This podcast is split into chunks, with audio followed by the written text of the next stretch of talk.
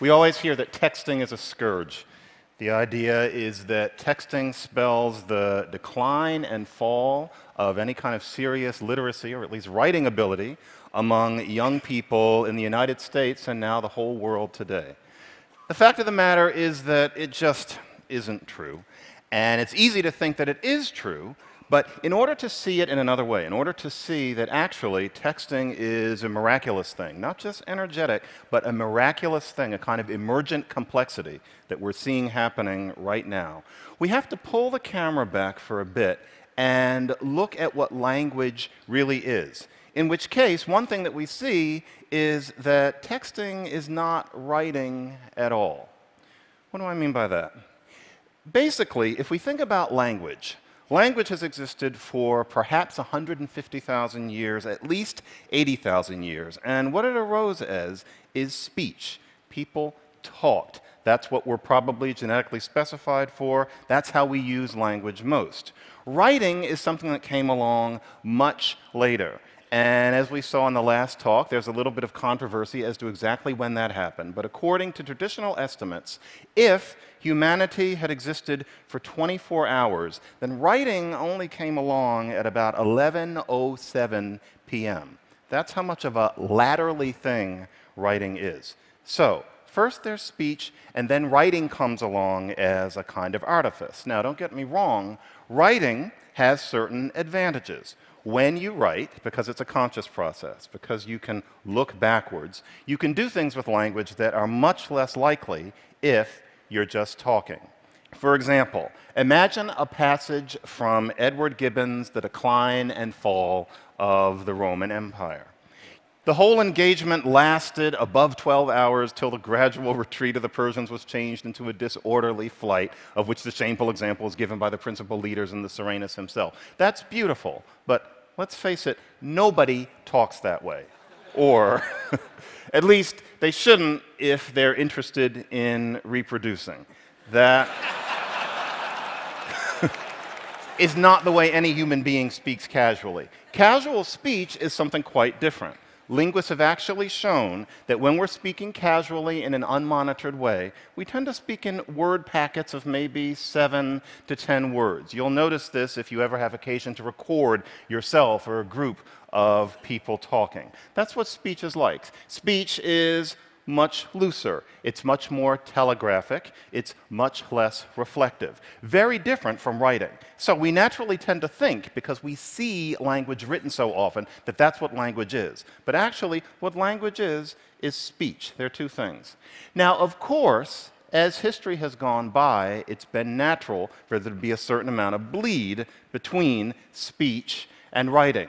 So, for example, in a distant era now, it was common when one gave a speech to basically talk like writing.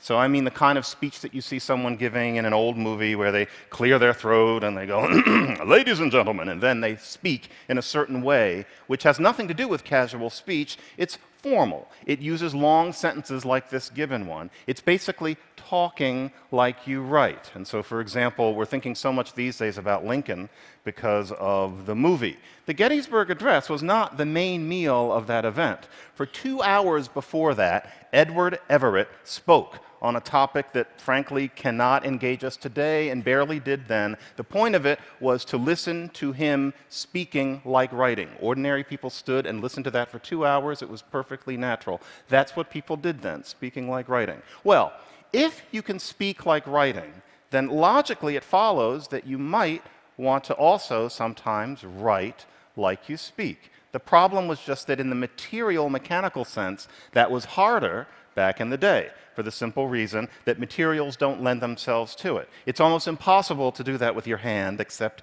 in shorthand, and then communication is limited. On a manual typewriter, it was very difficult. And even when we had electric typewriters or then computer keyboards, the fact is that even if you can type easily enough to keep up with the pace of speech, more or less, you have to have somebody who can receive your message quickly. Once you have things in your pocket that can receive that message, then you have the conditions that allow that we can write like we speak. And that's where texting comes in. And so, texting is very loose in its structure. No one thinks about capital letters or punctuation when one texts. But then again, do you think about those things when you talk? No. And so, therefore, why would you when you were texting? What texting is, despite the fact that it involves the brute mechanics of something that we call writing, is fingered speech. That's what texting is. Now we can write the way we talk. And it's a very interesting thing, but nevertheless, easy to think that still it represents some sort of decline. We see this general bagginess of the structure, the lack of concern with rules and the way we're, that we're used to learning on the blackboard. And so we think that something has gone wrong. It's a very natural sense. But the fact of the matter is that what is going on is a kind of emergent complexity. That's what we're seeing in this fingered speech. And in order to understand it, what we want to see is the way in this new kind of language there is new structure coming up. And so, for example, there is in texting a convention which is LOL. Now, LOL we generally think of as meaning laughing out loud. And of course, theoretically, it does. And if you look at older texts, then people used it to actually indicate laughing out loud. But if you text now, or if you are someone who's aware of the substrate of texting the way it's become, you'll notice that LOL does not mean laughing out loud anymore. It's evolved into something that is much subtler. This is an actual text that was done by a non male person of about 20 years old not too long ago. I love the font you're using, BTW. Julie, lol, thanks. Gmail is being slow right now. Now, if you think about it, that's not funny. No one's laughing. And yet, there it is. So you assume there's been some kind of hiccup. Then Susan says, lol, I know. Again, more guffawing than we're used to when you're talking about these inconveniences. So Julie says, I just sent you an email. Susan, lol, I see it. Very funny people if that's what LOL means. This Julie says, So what's up? Susan, lol, I have to write a 10 page paper. She's not amused. Let's think about it. Lol is being used in a very particular way. It's a marker of empathy, it's a marker of accommodation. We linguists call things like that pragmatic particles. Any spoken language that's used by real people has them. If you happen to speak Japanese, think about that little word ne that you use at the end of a lot of sentences. If you listen to the way black youth today speak, think about the use of the word yo. Whole dissertations could be written about it and probably are being written about it. A pragmatic particle, that's what lol has gradually gradually become. It's a way of using the language between actual people. Another example is slash. Now, we can use slash in the way that we're used to, along the lines of we're going to have a party slash networking session. That's kind of like what we're at. Slash is used in a very different way in texting among young people today. It's used to change the scene. So, for example, this Sally person says, So, I need to find people to chill with. And Jake says, Ha ha. You'd write a dissertation about ha ha too, but we don't have time for that. Ha ha, so you're going by yourself. Why? Sally, for this summer program at NYU. Jake, ha ha, slash, I'm watching this video with Suns players trying to shoot with one eye. The slash is interesting. I don't really even know what Jake is talking about after that, but you notice that he's changing the topic. Now, that seems kind of mundane, but think about how in real life, if we're having a conversation and we want to change the topic, there are ways of doing it gracefully. You don't just zip right into it. You'll pat your thighs and look wistfully off into the distance. Or you'll say something like, hmm, makes you think, when it really didn't. But what you're really.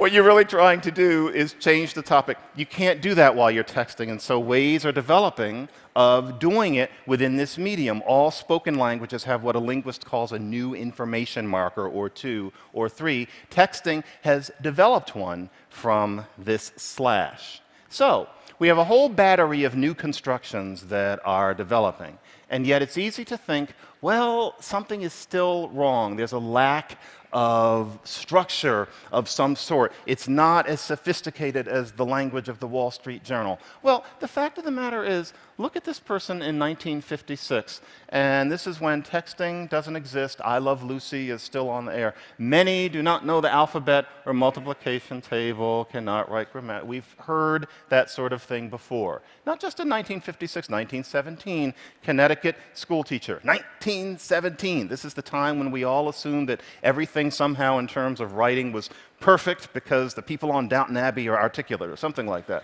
So, from every college in the country goes up the cry our freshmen can't spell, can't punctuate, and so on. You can go even further back than this. It's the president of Harvard. It's 1871. There's no electricity. People have three names. Bad spelling incorrectness as well as inelegance of expression in writing, and he's talking about people who are otherwise well prepared for college studies. You can go even further back. 1841, some long lost superintendent of schools is upset because of what he has for a long time noted with regret the almost entire neglect of the original blah, blah, blah, blah, blah. Or you can go all the way back to.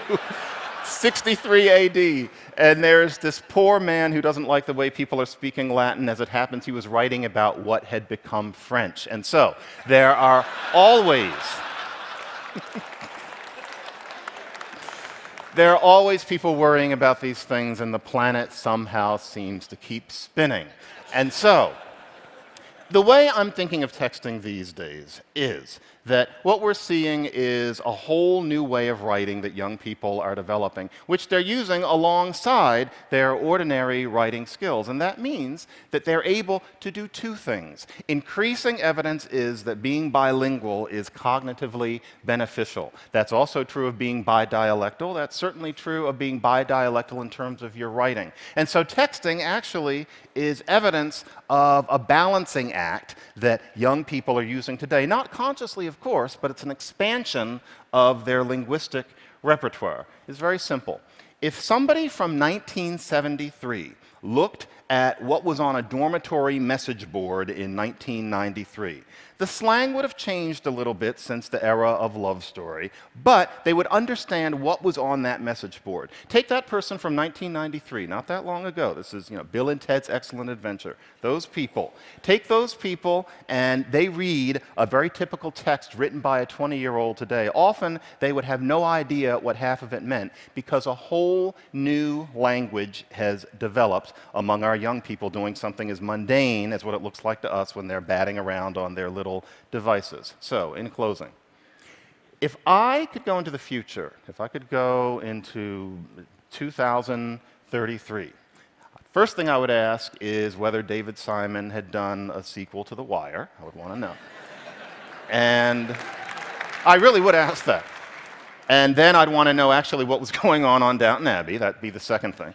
And then the third thing would be please show me a sheaf of texts written by 16 year old girls, because I would want to know where this language had developed since our times. And ideally, I would then send them back to you and me now so we could examine this linguistic miracle happening right under our noses.